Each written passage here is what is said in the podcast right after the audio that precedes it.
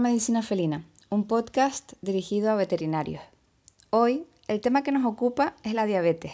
Durante la primera parte, Laura Pérez López habla sobre el tratamiento de esta enfermedad en gatos. Laura es veterinaria, hizo su doctorado en Las Palmas de Gran Canaria y es coautora de uno de los capítulos del libro de endocrinología felina editado por Feldman, Fracassi y Peterson. Durante la segunda parte, Joaquín Gómez Gras habla sobre las diferentes insulinas disponibles y la dirección que los ensayos clínicos están tomando en medicina humana. Esta breve historia de la insulina que nos ofrece desvela algunas innovaciones sobre las que se está investigando que inevitablemente suscitan el anhelo de que no solo tengan éxito en personas, sino también, porque no, en medicina veterinaria. Muchas gracias por tu tiempo, por dedicarle este ratito a, la medicina felina. Bueno, antes que nada, gracias a ti, Yaisa, por todo esto. Y sí, lo del libro salió, espérate, ahora, ahora no estoy segura, creo que a principios de 2020, ¿sí? ¿Puede sí, pues te felicito por el trabajo que, que, hiciste ahí. Muchas gracias. Es un gran motivo de orgullo figurar además al, al lado de tantos autores de tanto prestigio. Eso dice mucho de ti y, y, muchas gracias por dedicarme el tiempo sabiendo que estás en plena preapertura de, de tu clínica en, ahí en Tenerife, ¿no? ¿Y nos puedes contar un poquito cómo llegaste a, a dónde estás ahora y qué, qué te ha llevado a, a, este gran interés en la endocrinología felina? Sí, bueno, yo realmente desde que era estudiante ya me empezó a gustar. Realmente cuando, cuando cogí el Gaiton ya el capítulo del endocrino a mí me llamó mucho la atención y con el tiempo me enteré de que allí en la facultad estaba Carlos que, que hacía endocrino y que, que, como ya lo sabrás pues es un, referente en este mundo, ¿no? entonces pues ya de estudiante empecé un poquito a ir a consulta y, y bueno, pues la inquietud también siguió por el, por el tema de, de la investigación y me hacía mucha ilusión hacer un, doctorado. Y, ya cuando tenía un poquito de experiencia clínica, había hecho un internado, pues ya me lancé a, meterme aquí. Y a partir de ahí empecé a trabajar con Carlos en el servicio, la vez que hacía mi tesis. Y, de ahí surgió todo y Carlos me ofreció esa colaboración del libro que comentaba. Así que muy bien, muy agradecida, sobre todo con él, porque él es el que el que me ha enseñado pues todo, ¿no? Qué gran suerte, ¿no? Encontrar un mentor así. Sí, sí, de luego. ¿Qué tal tu experiencia con los gatos diabéticos en Canarias? Porque en, Canarias tenemos un montón de diabetes humanas. ¿Cómo se lleva la diabetes felina por aquí? bueno, pues mm, la verdad es que nos encontramos un gran problema, ¿no? Eh, que cada vez lo vemos más, que es la obesidad, ¿no? En la especie felina. Y la, la mayor causa de diabetes en los gatos es, la, diabetes tipo 2. Por tanto, pues un incremento de, prevalencia en la obesidad conllevará a un, incremento de la diabetes. Y yo creo que esto es un problema tanto a nivel de, nuestra especie, la especie humana, como ahora nuestras mascotas, ¿no? que un poco llevan nuestro estilo de vida. Hmm. Sí, igual en los perros sí que es más el estilo de vida del propietario, ¿no? Y en los gatos es pues el vivir en, en el interior de una vivienda, ¿no? El tema que me traía hoy por aquí es el tema de las insulinas, que me llama mucho la atención porque es algo que está progresando muy rápidamente en el ámbito de la medicina humana. De hecho, la otra, la siguiente parte del podcast va a consistir en, en, en esa parte precisamente, un compañero nos va a explicar cómo va, cómo, por dónde se está moviendo ahora la, la parte de investigación de insulina en humanas. Y bueno, pues en veterinaria tenemos otra visión de las cosas porque pues el estilo de vida humano no es el mismo que el gatuno y además la monitorización de la glucosa pues no puede ser igual. Y me gustaría que nos comentaras cuál es tu punto de vista sobre los, los tipos de insulina que se utilizan actualmente, si en general, un poco en general, tampoco, sobre todo del mantenimiento de, los, de, la, de la estabilidad de la diabetes, del control de la, de la glicemia. A mí me interesa mucho mm, el prevenir hipoglicemia, porque es uno de los efectos adversos del tratamiento de la diabetes que veo que ocasiona más dolores de cabeza a, a los propietarios. Sí, de hecho, creo que es una de las mayores preocupaciones que, que tienen normalmente los, los propietarios, ¿no? Eh, entonces, bueno, cuando nosotros empezamos un, tratamiento de, de insulina en, la especie felina, normalmente pues no solo tenemos que tener en cuenta el tipo de insulina que vamos a usar, sino cuál va a ser nuestro objetivo, ¿no? Y lo que le tenemos que transmitir al, eh, al propietario, a ese propietario que va a empezar a pinchar a su gatito todos los días y que tanto su, su, su, vida, su vida diaria como la de su gato van a cambiar y eso va, puede repercutir en, su, en la calidad de vida de ambos, ¿no? Entonces, nuestros objetivos van a ser eh, conseguir que no, que no, no disminuya, eh, conseguir una buena calidad de vida, disminuir los, síntomas clínicos, que desaparezcan los síntomas clínicos de la diabetes y llegar a evitar complicaciones como la hipoglucemia o una cetoacidosis diabética. Entonces, yo normalmente no hablo tanto de remisión, para mí no sería el primer objetivo. Está claro que la remisión se puede llegar a dar pues, en un 60% de los gatos, pero eh, no siempre pasa. Entonces, mm, Mm, quizás es mejor no agobiar al propietario en, conseguir ese objetivo, sino en transmitirle la tranquilidad de intentar conseguir una calidad de vida para él y para su gato. Normalmente lo que, lo que tenemos que hacer es en el primer día que el propietario vaya a empezar el tratamiento, pues es hacerle una pequeña muestra de cómo poner la insulina, explicarle bien cómo hacemos eh, los ajustes de la dosis es decir, que no los va a hacer él, que tiene que contar con nosotros. Eh, también tenemos que hablar del tema de las jeringuillas. Sabemos que hay jeringas de, para insulinas de 40 unidades, insulinas de 100. Y bueno, y también el tipo de insulina en el gato es importante porque la que se aconseja son insulinas de, larga duración.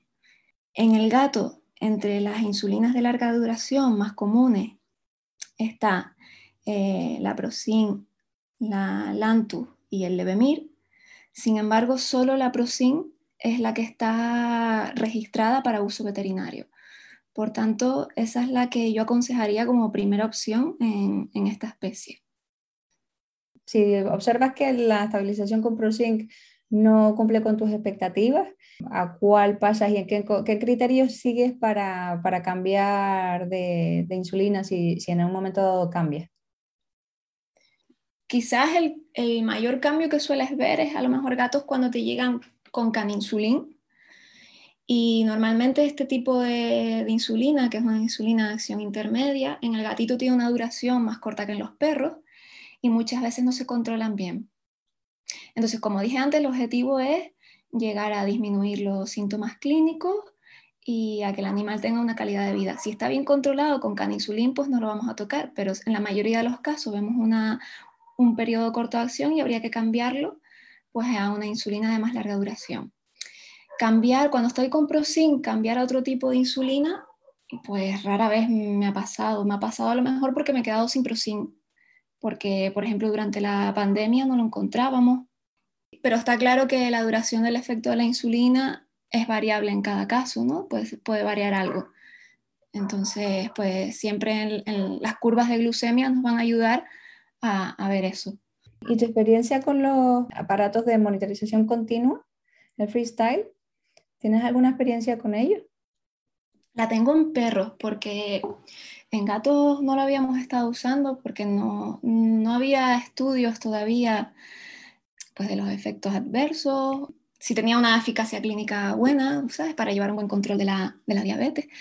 Pero recientemente, eh, el mes pasado, hace dos meses, salió un estudio del freestyle en el que sí se ve que, que se puede llegar a, a interpretar unos valores adecuados usando el freestyle en gatos, que los efectos adversos realmente pues nada, como en el perro, alguna lesión en piel, algún eritema, se ha visto alguno más complicado como abscesos, pero muy pocos casos, entonces parece un método que sí es útil para, para la monitorización en gatos, siempre y cuando tengamos en cuenta que cambios rápidos de la glucemia podríamos no detectarlos con el freestyle. Por ejemplo, si, si sospechamos de una hipoglucemia o nos detecta hipoglucemia, pues siempre medir también con el, con el glucómetro en casa.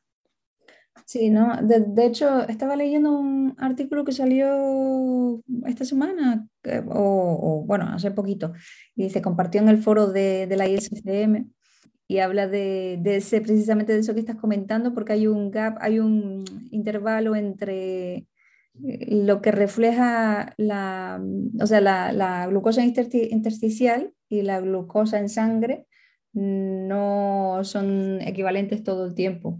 Entonces, claro, si, si se sospecha de, hipoglucemia, yo mm, supongo que será menos fiable el, freestyle, ¿no? Mm, vale. Sí, eh, es que esto no estaba estudiado en gatos hasta ahora. Nosotros quizás por eso lo habíamos evitado un poco, porque no es lo mismo la glucosa intersticial que medir a nivel capilar. Hay, hay una diferencia, ¿no? En tú no estás midiendo en sangre, entonces mm. ese decadaje fisiológico, pues eh, no, se, no se conocía bien. Ahora se ha visto que más o menos eh, todas las mediciones caen entre la zona A y B del consenso de Parker, lo que, puede, lo que quiere decir que la interpretación clínica puede ser válida, pero sin embargo cuando hay estos cambios rápidos, pues hay que tener un poquito de, cuidado. Y sí.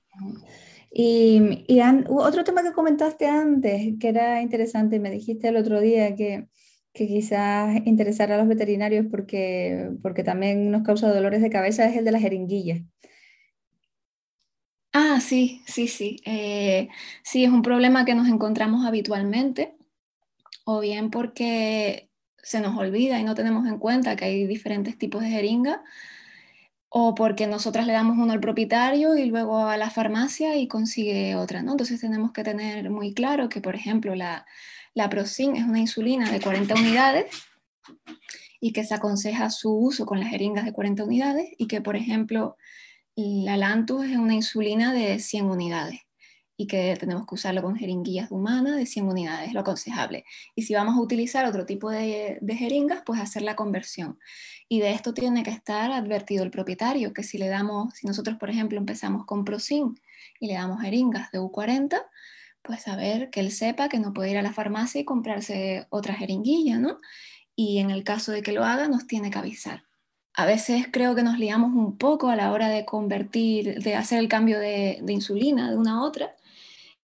Y creo que hay que tener en cuenta que, es fácil, ¿no? Que, por ejemplo, haciendo una simple regla de tres, si nosotros decimos, si sabemos que, en 40, si cargamos el total de la jeringa de, de 100 unidades con Procin sabemos que son, tenemos un total de 40, ¿no? Entonces, si hacemos una regla de 3, sabemos que una unidad de Procin serían 2,5 en una jeringa de U100. No sé si me he explicado. Entonces, cada vez que tú quieres pasar el Procin a jeringas U100, tienes que multiplicar por 2,5. Al revés, que la tienes en jeringas U100 y lo quieres volver a poner en una jeringa de 40, pues divides entre 2,5. Muy bien, yo creo que ha quedado súper claro. Y respecto a la alimentación, sabemos que, la alimentación tiene un, papel importante en la, diabetes felina, no solo por lo que implica en la reducción de peso cuando es necesario, aunque normalmente nos preocupamos más porque el gato gane peso, ¿no? Porque es muy curioso que en gatos diabéticos muchos nos llegan con, con pérdida de peso, nos llega como una diabetes ya que lleva mm, tiempo deteriorando el estado físico del animal estaría bien hablar de cómo afectan estos cambios de alimentación en los ajustes de dosis de insulina o en los cambios de tipo de insulina. ¿no? ¿Cuánto tiempo esperas más o menos antes de mm, cambiar algo a partir del cambio de alimentación? Me parece que eso es importante también porque a veces mm, provoca tantos, mm, tantas variaciones en las necesidades de insulina que, es recomendable no hacerlo todo al mismo tiempo, ¿no? Sí, eh, a ver, eh, como tú dijiste, la, la dieta es fundamental ¿no? en, en, los gatos con diabetes. Vamos a tener que, que, ponerles una dieta baja en carbohidratos y, y alta en proteínas. Y claro, no, no, todos los gatos van a llegar con, con, el mismo peso en el momento que nosotros hagamos el diagnóstico. Entonces, unos gatos tendrán sobrepeso, otros tendrán, podrán tener hasta un peso normal y otros, y otros estar por debajo de, de su peso ideal, ¿no? En los gatos difiere un poco de, la especie canina.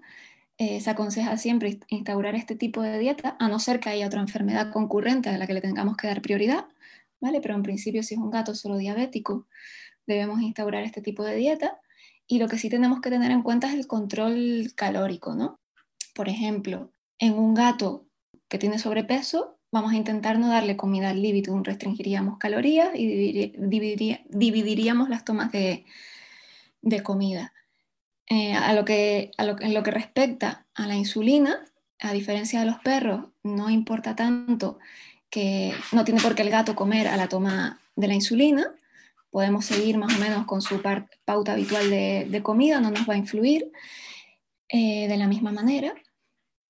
Y eh, lo que es importante para nosotros hacer los ajustes de dosis de la insulina es que siempre valoremos cómo va cambiando el peso del animal. ¿no? Si, detectamos que, el animal está perdiendo peso en nuestras revisiones, pues nos puede indicar que, que quizás el animal está necesitando una dosis mayor de insulina. En un animal bien regulado, que hemos conseguido ya su peso ideal y que el peso se mantiene, perfecto.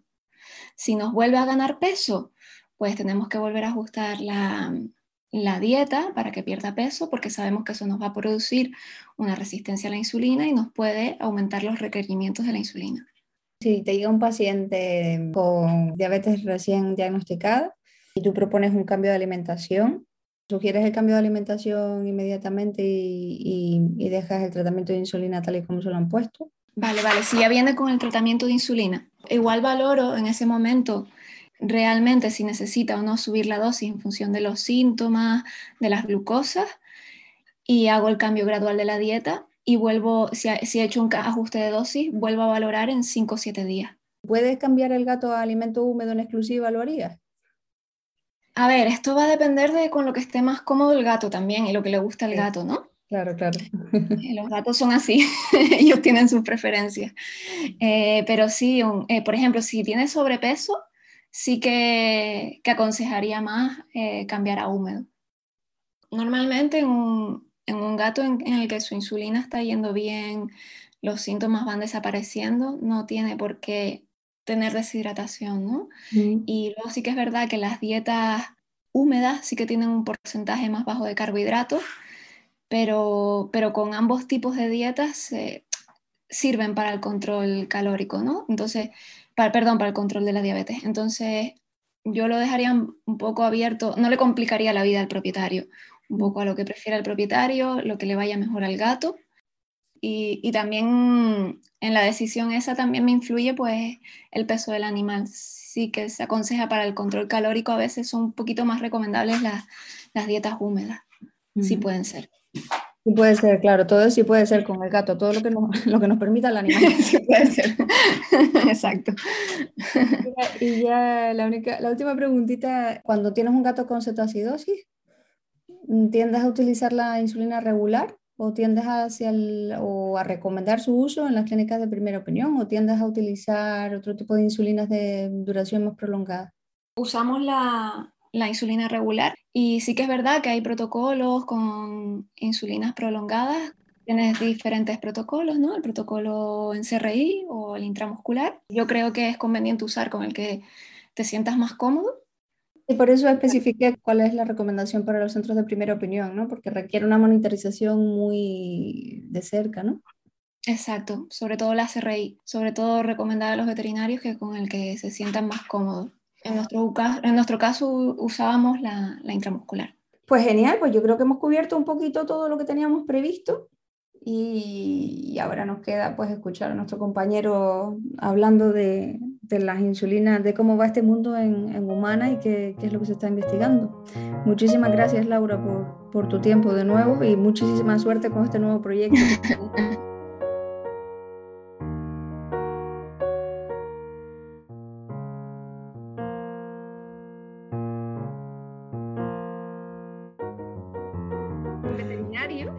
pero tú llevas en el campo de, la medicina humana mucho tiempo, ¿no? Sí, bueno, llevo prácticamente siete años. Yo, te cuento un poco. Yo acabé la carrera, yo soy veterinario, estudié en la Complutense. Acabé la carrera y empecé a, trabajar en ensayos clínicos, en, en, este caso en Novo Nordis, ¿no? como monitor de ensayos clínicos, que es una empresa que está muy centrada en la diabetes. Y bueno, estudié un máster específico de, ensayos clínicos porque la clínica me gustaba, pero había cosas que, me echaban un poco para atrás. La verdad es que el mundo de los ensayos clínicos me, gustó, me pareció muy, muy interesante lo que, porque no perdía el contacto con, las cosas que había aprendido en la carrera y un poco con la ciencia. Y, luego, después de tres años eh, como monitor, salió la oportunidad de trabajar en el Departamento Médico de Novo Nordisk en Canarias y era un puesto que me, atraía bastante y, me lancé. Y, ahí estoy. Ahora, eh, luego la, empresa ha ido cambiando a nivel de estructura y demás, y ahora pues llevo Canarias y, media comunidad de, Madrid. La verdad es que el campo de la diabetes es uno de los campos de la medicina que más está evolucionando. O sea, eh, de hecho, los médicos están teniendo ya problemas para mantenerse actualizados porque es que es una cantidad de nuevas moléculas, de nueva información, de cambios en las guías de práctica clínica eh, bastante impresionante. Y, es un momento muy bonito para estar trabajando en diabetes, efectivamente. Entonces, eh, bueno, eh, nosotros desde, desde, el año de 1920, más o menos, que es cuando se, se, mm, aisló la insulina, ¿no? la molécula de, insulina, hasta la actualidad eh, ha habido muchos cambios, ¿no? Pues al principio había insulinas porcinas, había insulina recombinante humana, había insulinas rápidas, las bifásicas, hasta llegar a la actualidad donde ya tenemos insulinas basales de nueva generación e insulinas rápidas. Basales, o sea, lo que, quiero decir con una insulina basal es una insulina que te permite eh, cubrir eh, a lo largo de las 24 horas unos niveles mínimos de insulina. Es decir, que tú a lo largo de 24 horas siempre tengas un mínimo de insulina. Esto está pensado para que tú esta, esta dosis de insulina eh, no tengas que modificarla día a día. El objetivo, por ejemplo, estoy pensando en una diabetes tipo 2 humana, o bueno, en gatos seguramente se ha parecido, pero ahí ya no sé si lanzarme, pero en, humanos, pues una diabetes tipo 2 que lleva relativamente poco tiempo de evolución y todavía tenemos célula beta funcional, todavía hay célula beta que funciona, mm. em, sabemos que necesitamos un mínimo de insulina eh, adicional. Entonces, con esta insulina se, hacen unos cálculos y tú dices, vale, pues te pongo 10 unidades de esta insulina todos los días y con esto ya no necesitas eh, más insulina, ¿vale? Conforme está peor el páncreas y cuanto menos insulina eh, se secreta el propio páncreas, es posible que ya empiece a hacer falta insulina rápida para compensar eh, las comidas. ¿vale? Entonces, cuando ya se empiezan a meter bolos en función de las comidas, cuando el páncreas ya no es capaz de hacer una respuesta correcta en, las comidas. Pero una insulina basal es eso, una insulina que, tú das una, única dosis diaria y te permite cubrir a lo largo de 24 horas unos requerimientos mínimos de, de insulina, ¿vale? de forma estable y que realmente muchas veces no es necesaria la insulina rápida. Eso es una cosa que se estaba que, se ve en medicina. Hay veces que se ha insulinizado demasiado rápido y se ve que con una insulina basal buena puedes quitarla rápida. ¿Por qué la rápida? Porque la rápida sí que es mucho más mm, peligrosa en el sentido que tienes que estar revisando cuánto has comido, tienes que estar revisando em, eh, qué dosis te has puesto, si subirla, bajarla, a, la gente le, tiene mucho más estrés. Porque el riesgo de es mucho mayor, ¿no? Es mucho mayor porque, porque normalmente se ponen en función de las comidas que haces. Eh, entonces, lo bueno de la insulina basal es que si están bien calculada, eh, ahí no tienes en cuenta las comidas, no tienes en cuenta, es simplemente calcular qué, necesidad mínima de insulina necesitas. Y ese nivel de insulina lo vas a tener constante todos los días de, tu vida, independientemente de que ese día hagas un maratón o, comas mucho o comas poco. O sea, lo, lo lógico es que eh, si tienes que hacer algún ajuste, lo hagas con las rápidas, no con la basal. ¿vale? Esa es la, teoría. Eh, yo lo que había pensado, si quieres te cuento un poco qué, cuáles son las moléculas más importantes que tenemos ahora mismo eh, nosotros en comercializadas, ¿no? qué es lo que aportan, y luego te doy una pincelada de lo que viene, de lo que viene después. Genial. Si te parece. Mira, pues la, primera molécula que, quería comentarte es insulina de Gludec, es una insulina basal, ¿vale? Eh, por lo tanto, el objetivo es cubrir eh, diariamente los requerimientos mínimos de, insulina. Em, ¿qué, aporta esta insulina con respecto a otras insulinas basales? Bueno, pues lo primero es que tiene una vida media el doble de larga que insulina glargina, ¿vale? Esto eh, le permite tener una de las características que es más interesante de esta insulina y es que dura más tiempo que otras insulinas basales. Es decir, se puede administrar desde un mínimo de 8 horas entre dosis hasta un máximo de 42 horas entre dosis. ¿Vale? Em, y es una insulina muy flexible, es decir, tú puedes administrarla a horas diferentes del día. Hoy por la mañana, mañana por la tarde, es decir, horas diferentes del día con un perfil de seguridad muy bueno. La otra característica muy importante de esta insulina es que es muy, muy predecible. En una insulina basal es fundamental saber qué es lo que va a hacer esa insulina a lo largo de los días. Entonces, nosotros eh, tenemos el objetivo de tener una glucemia plasmática en ayunas más o menos comparable eh, a lo largo de un mes, ¿no? que es como lo medimos, es decir, que todos los días tú sepas que la glucemia plasmática en ayunas que vas a tener más o menos sea similar. ¿Y qué ocurre hasta ahora? Que tú puedes mm, tener una media de una glucemia, por ejemplo, de 90 a costa de tener un día 180 y al día siguiente 50. Esa media te da. Pero claro, estás en hipoglucemia mucho tiempo y las hipoglucemias son peligrosas, ¿no?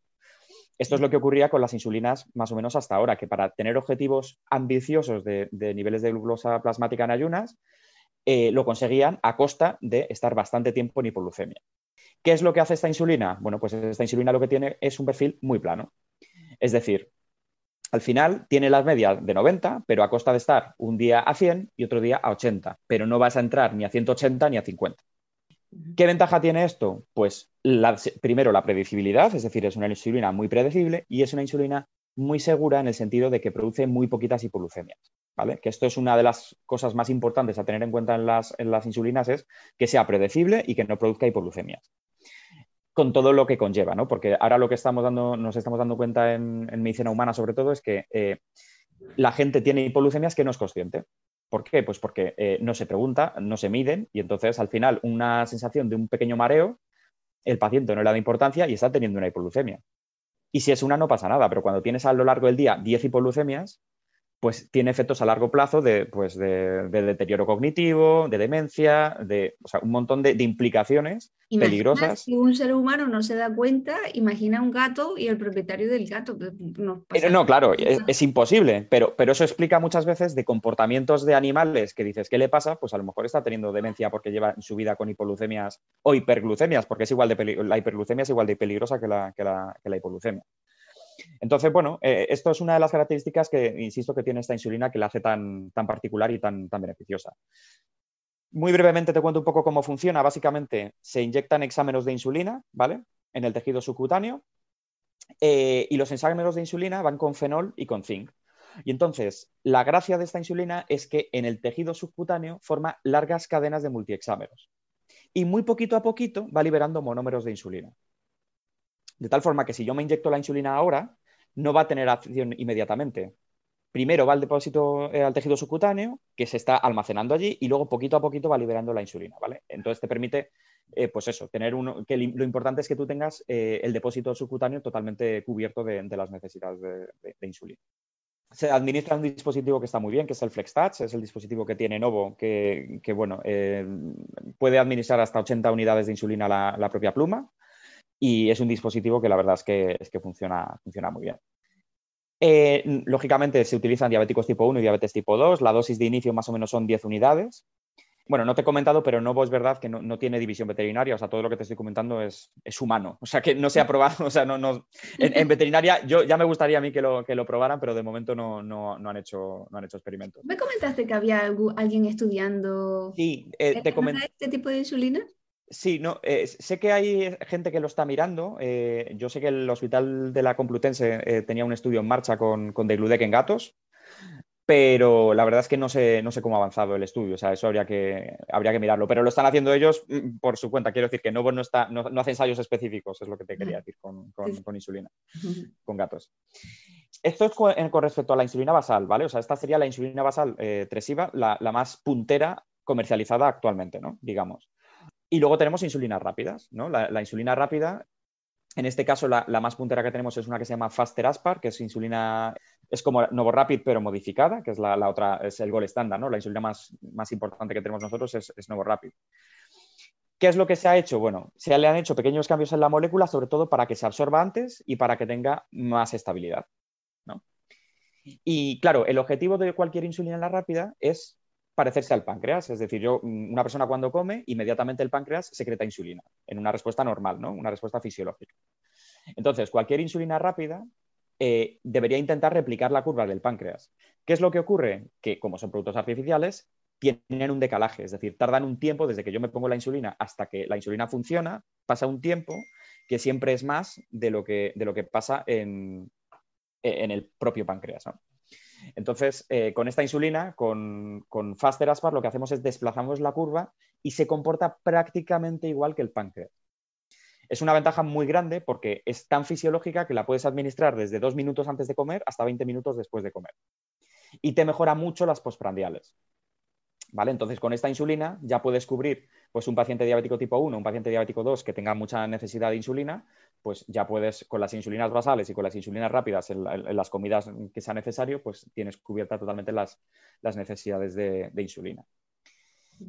Y como digo, eh, es, una evolución CIAS de, de NovoRapid, pero es una, es una insulina pues, muy flexible, efectiva, rápida, es decir, es, un, un, producto, la verdad, es que, es que muy bueno.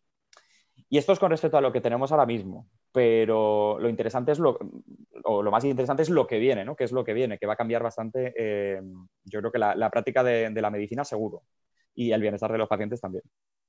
Pues mira, yo creo que de lo que más interesante viene es una insulina semanal, ¿vale? Es esta que te digo aquí, esta se llama ICODEC y básicamente em, es una insulina basal pero eh, se le han hecho pequeñas modificaciones en la molécula para que tenga mucha afinidad por la albúmina. ¿vale? Siempre eh, Novo añade ácidos grasos y el hecho de tener afinidad por la albúmina lo que te permite es aumentar las vidas medias de las moléculas. Entonces, con esto tenemos una vida media semanal, ¿vale? que es un cambio bastante, bastante grande. Damos la dosis de siete días, es decir, la dosis de un día multiplicada por siete, pero en el volumen de una única inyección. O sea, no es que tengamos que inyectar un volumen descomunal, sino que es el mismo volumen de una inyección de un día, pero con siete veces más, dosis. ¿vale? Y tiene el mismo perfil de seguridad que tiene, por ejemplo, Glargina. Es decir, es, una insulina que, segura, que funciona bien, pero que administras una única vez a la semana en vez de una vez al día. ¿Cómo lo hace? Bueno, pues un mecanismo totalmente innovador que tiene mucho que ver con la albúmina. Básicamente lo que hacemos es que se meten hexámeros de insulina, los hexámeros, los hexámeros se liberan, se descomponen en monómeros y estos monómeros tienen muchísima afinidad por la albúmina. ¿vale? Entonces se forma un depósito de albúmina unido a la insulina, un depósito que cada inyección semanal se va cargando y ya cuando han pasado tres o cuatro semanas está suficientemente cargado y ya va liberando monómeros de insulina eh, de forma continua y conseguimos el efecto hipoglucemiante máximo que es el que estamos buscando. Entonces, esta insulina para llegar al estado de equilibrio, pues tarda tres o cuatro semanas. ¿vale? De hecho, seguramente la primera dosis se ponga una dosis de carga, es decir, pongas el doble de insulina en la primera dosis porque no te está entrando, es decir, sabes que una gran parte de esa insulina va al depósito eh, de inactivo ¿no? de, albúmina con la insulina. Entonces, bueno, esta, insulina la verdad es que tiene, tiene muy buena pinta. Eh, y sobre todo va, a mejorar mucho la, la, calidad de vida de los pacientes que no tienen que estar pinchándose tantas veces y que tienen, bueno, en fin, gente mayor. Se me ocurren muchos, muchos lugares donde, donde esta insulina tiene, tiene pues. ¿Qué más viene? Bueno, vienen ya cosas, ya esto ya parece ciencia ficción. Yo, la primera que te voy a comentar es esta, que ya directamente se llama eh, Smart Insulin, es una insulina inteligente. ¿Por qué es una insulina inteligente? Bueno, pues porque lo que se ha hecho es eh, eh, un compuesto en el que está una molécula de insulina unida a una molécula artificial que tiene mucha afinidad por la glucosa. Cuando el nivel de glucemia es alto, esta molécula se une a la glucosa y por lo tanto está activa. Si el nivel de glucemia es bajo, en vez de unirse a la glucosa, esta molécula se une a la albúmina y se inactiva. Es como tener un ventaja interno, ¿no? Claro, ¿Y, cuál es la ventaja fundamental de esto? Pues una ventaja es, o sea, y la fundamental es que no produce hipoglucemias. Solo funciona cuando el nivel de glucosa es alto. Entonces es totalmente segura, que es el principal problema que hay con las hipoglucemias. Porque las hipoglucemias, eh, sobre, bueno, eh, en veterinaria pasa igual, pero en, personas eh, mayores es un problema muy grave porque una persona tiene una hipoglucemia, se cae, se rompe la cadera y a tomar por saco ya tienes un montón de problemas em, asociados gravísimos que al final en una persona de 85 años es que no vuelve a andar. Y a lo mejor ha sido por una hipoglucemia de nada, o sea, una hipoglucemia de nada que, porque ha estado pues con insulina o con, no, ha estado con una insulina mm, moderna que produzca menos hipoglucemias, es decir, tiene, tiene bastantes implicaciones el tema de la seguridad eh, con el tema de las, de las, hipoglucemias. Entonces, esta insulina va a cambiar bastante el, el concepto. Pero vienen más cosas. Viene, por ejemplo, una insulina cardioprotectora. ¿Vale? Eh, sabemos que los pacientes diabéticos tienen más riesgo a tener complicaciones micro y macrovasculares. Em, y esta insulina lo que hace es que restablece las señales, es decir, cuando la molécula de insulina se une al receptor, em, se produce una cascada de, señales y los pacientes diabéticos esto está alterado. Entonces, esta insulina lo que hace es restablecer la cascada normal de señalización. Eh, ya, son, ya son mecanismos aquí bastante, bastante complicados, pero lo que sí que es importante es que el objetivo es que tenga eh, una, cardioprotección, ¿no? que, se le, vaya asociada la insulina con una cardio, cardioprotección. Eh, viene una cosa ya también que es de, esto ya parece ciencia ficción, o sea, han desarrollado eh, el MIT y la Universidad de Harvard una, una, especie de cápsula, eh, un dispositivo, porque es que no sería ni una cápsula, es un dispositivo del tamaño de media, de media moneda de 5 céntimos y, está inspirada en el caparazón de una tortuga. entonces, ¿cuál, es la gracia? Es un dispositivo, la verdad es que, insisto, tecnológicamente muy complejo, que lo que hace es que cuando el paciente se, traga la cápsula o el dispositivo, siempre en el estómago cae de una forma concreta, es decir, siempre se, voltea y siempre cae de la misma forma. Y cuando la cápsula detecta que está correctamente posicionada, saca una lanceta y te inyecta de forma subcutánea en el estómago eh, la insulina. Entonces, estás consiguiendo una insulina subcutánea por vía oral con todo el, beneficio para el paciente por no tenerse que pinchar, porque la barrera del pinchazo pues, siempre está ahí, y con la seguridad de que estás absorbiendo la cantidad exacta de insulina que necesitas. ¿vale? Em, esto, esto ya es ciencia ficción, pero efectivamente vienen, o sea, tienen muy, muy buena pinta. Em, También es capaz de detectar los niveles de, glucemia. Eh, esta en principio no. De todas formas, esto eh, están probando el dispositivo. O sea, luego, luego habrá, eh, o sea, Luego viene la fase de ensayos clínicos, cuando ya se, mira cómo se dosifica, cuánta dosis tal. Pero, pero, ahora lo que están probando efectivamente es el dispositivo que sea capaz de hacer esa, esa, inyección subcutánea en el estómago con, en fin, con seguridad y que, todo el mundo le, funcione bien la, cápsula. Em, vienen también insulinas orales con, bueno, con una tecnología que son potenciadores de la absorción. Entonces, al final, la, puedes tomar eh, insulina oral con una biodisponibilidad bastante, eh, parecida de unos pacientes a otras, porque ten en cuenta que al final el estómago, mm, pues por ejemplo, absorber proteínas es muy complicado porque las degrada y prácticamente no se absorben en el estómago. Entonces, eh, bueno, eh, tiene, tiene bastante, bastante dificultad, pero, pero están trabajando en ello y habrá insulinas orales también en un futuro relativamente, relativamente próximo. ¿Y cuál es el futuro ya final? que este ya, yo creo que ya esto ya es ciencia ficción pura el futuro es la curación. ¿Qué es lo que se está haciendo? Bueno, pues ya se ha conseguido diferenciar en, un laboratorio eh, célula beta funcional, es decir, célula beta capaz de secretar insulina. Ya se ha conseguido esto. Ya se ha conseguido hacer protocolos para que esta tecnología sea escalable, es decir, que, eh, que se pueda replicar. Y ahora mismo lo que se está trabajando es cómo hacer esto a nivel industrial, es decir, un sistema de producción de célula beta mm, a nivel, pues eso, a nivel industrial que se pueda producir en fábricas grandes y que, y que sea totalmente con unos niveles de calidad altísimos.